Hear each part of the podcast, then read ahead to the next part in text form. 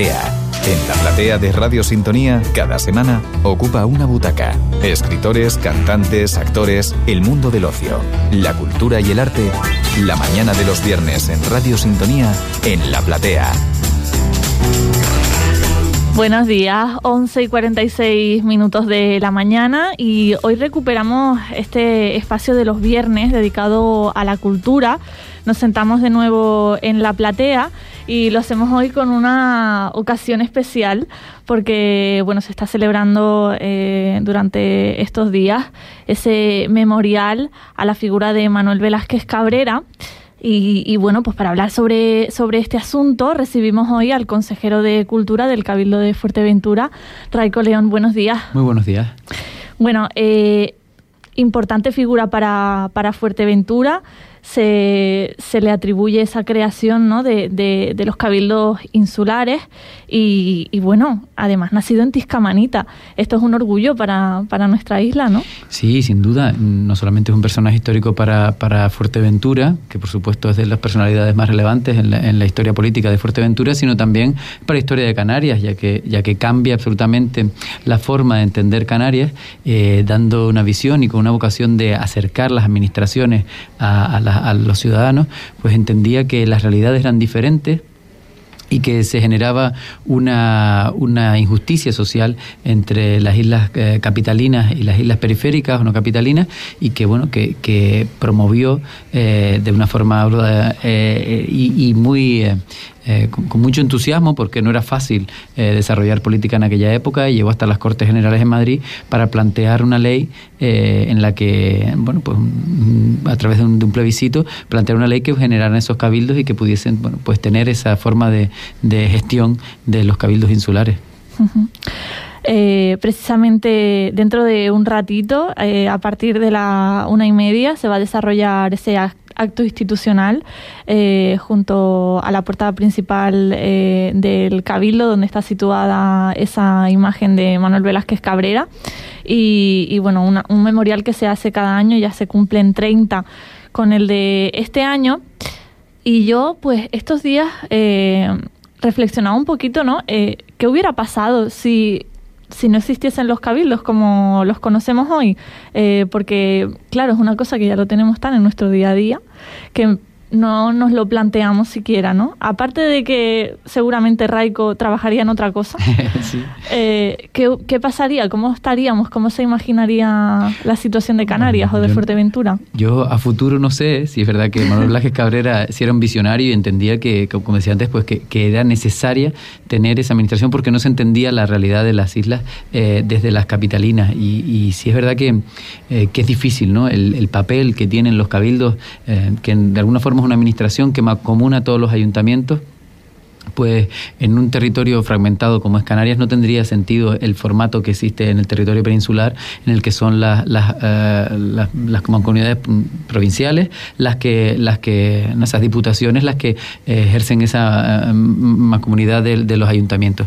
De manera que no sé qué es lo que pasaría o si tarde o temprano tendrían que, existir, pero es verdad que, es completamente diferente, que de hecho es una figura tan potente que diluye. Nosotros prácticamente no tenemos instituciones provinciales mm. y que gracias a a la creación de los cabildos, pues permite, bueno, pues que, que, sea el territorio insular el que decide su realidad y el que mejor conoce y el que puede eh, plantearlo. Están siendo unos días eh, de recordar no solamente su figura histórica, sino también eh, su legado, ¿no? ese legado eh, político, ese legado ideológico de, de, cercanía a la administración y creo que es importante que lo tengamos presente porque, porque creo que sigue vigente, ¿no? Hoy mismo vemos como, como seguimos viviendo, bueno, pues esas eh, faltas de entendimiento entre, entre quienes nos gobiernan y las realidades cercanas al territorio. Sí, bueno, em, cuando pensamos en la organización de, las comunidades autónomas de España, ¿no? Eh, sí es cierto que esos ayuntamientos están ahí, pero que se dividen de otra manera, ¿no? En cuanto a las provincias, eh, nos comentabas además.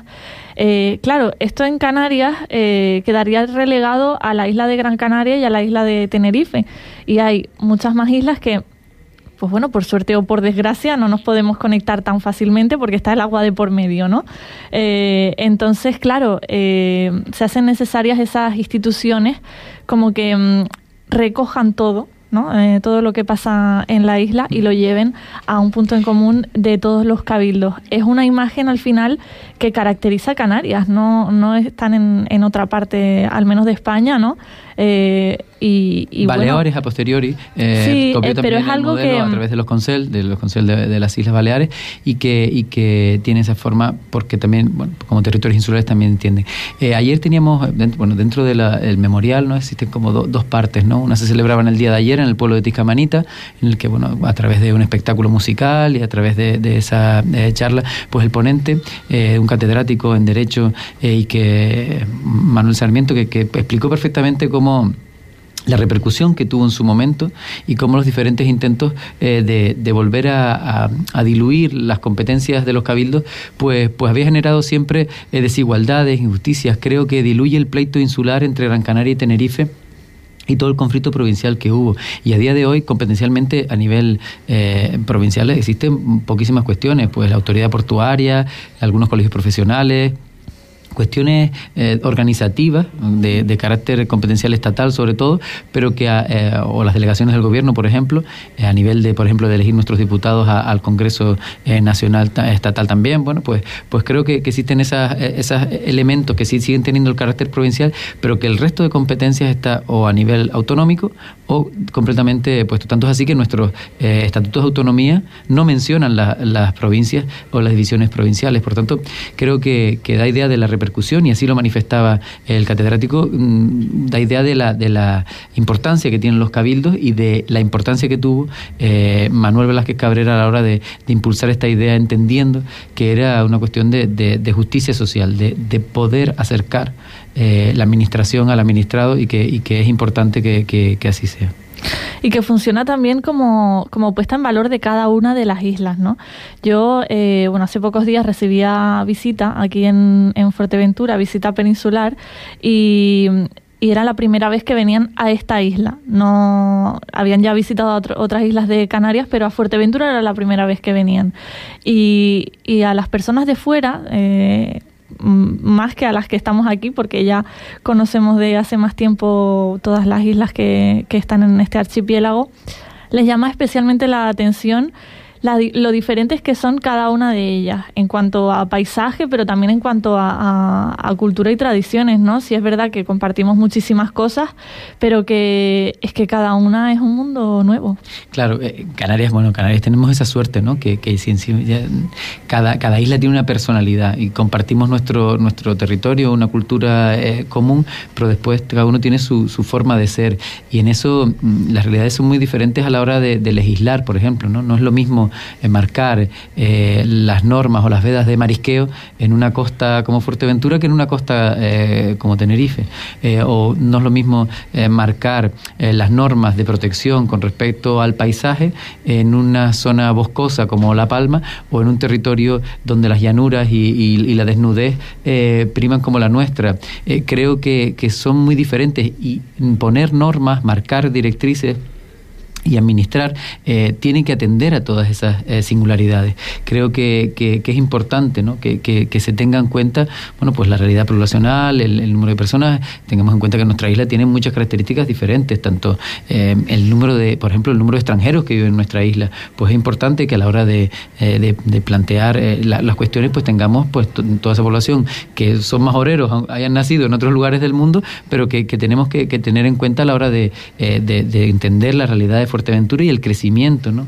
¿no? No es lo mismo la densidad de población que existe en Gran Canaria y Tenerife con respecto a la que existe en Fuerteventura. Por tanto, creo que es importante que, que el Cabildo, eh, como, como eh, principal institución insular, eh, tenga esa, esa forma de entender la isla y de poner de acuerdo a que todos los municipios de, de la isla de Fuerteventura estemos de acuerdo y estemos remando todos en una misma dirección y que tengamos una idea de isla y un concepto de, de desarrollo y un concepto de, de, bueno, de progreso, mm. pues, pues acorde y común a nuestra realidad.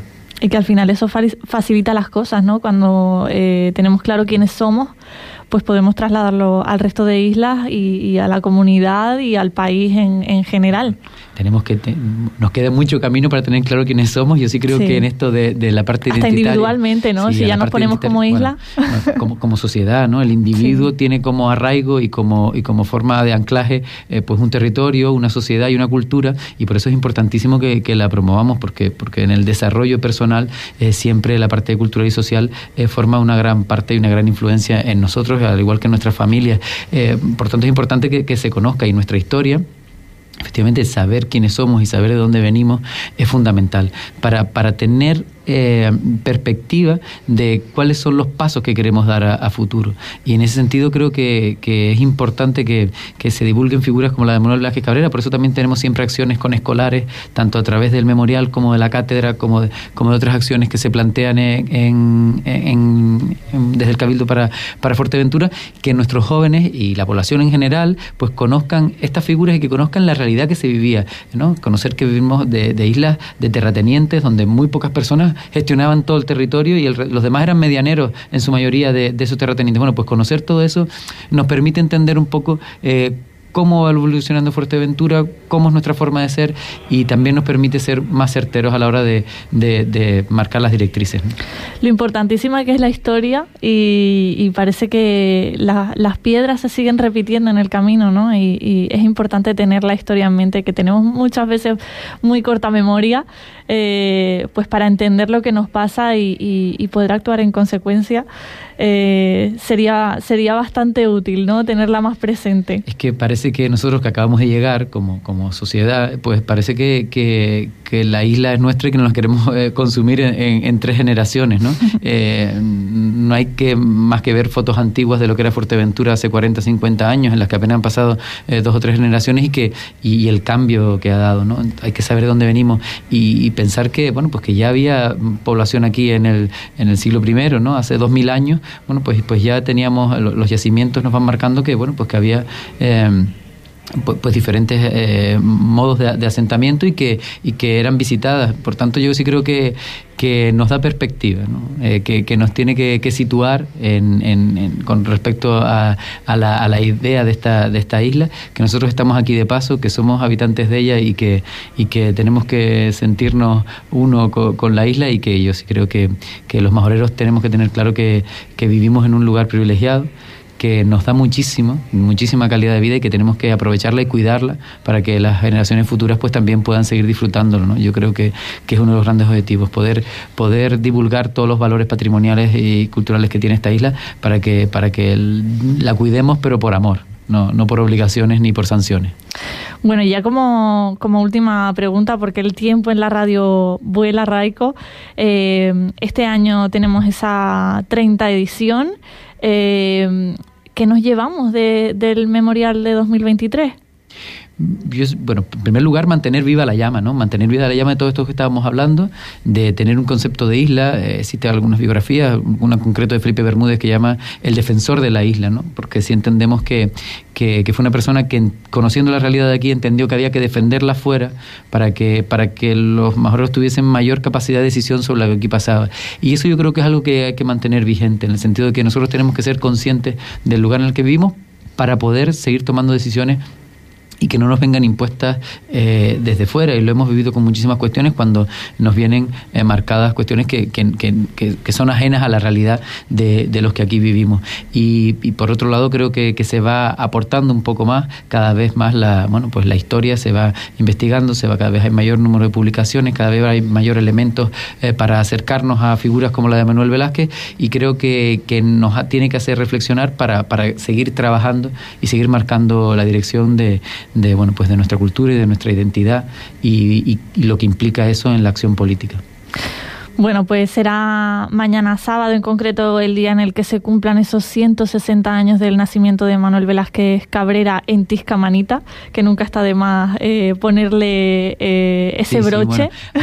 bueno, hay que agradecer a, muchísimas eh, instituciones y asociaciones que forman parte de este memorial, porque todo nace de, precisamente del, movimiento de, los vecinos de Tiscamanita a través de, bueno, pues del equipo de fútbol de la asociación de vecinos que, han hecho, que, que han movido, por supuesto, eh, esa figura que, que, tiene también recorrido porque creemos su casa natal también tiene como objetivo que, que, esté restaurada, que mantenga esa figura y que mm, la propuesta desde el Cabildo de Fuerteventura es que, es que se convierta también en sede de la, de la FECAI, de la Federación de Cabildos de toda Canarias y que pueda tener la sede aquí y que agradecer no solamente a la Asociación de Vecinos, como decía, sino también bueno, pues a, la cátedra Manuel Velázquez Cabrera con la universidad, eh, a, la, a, la, Fundación Manuel Velázquez Cabrera, que también es gente implicada, eh, los distintos organismos como Ayuntamiento de Tuineje, Gobierno de Canarias, eh, hoy también tendremos representantes de otros municipios.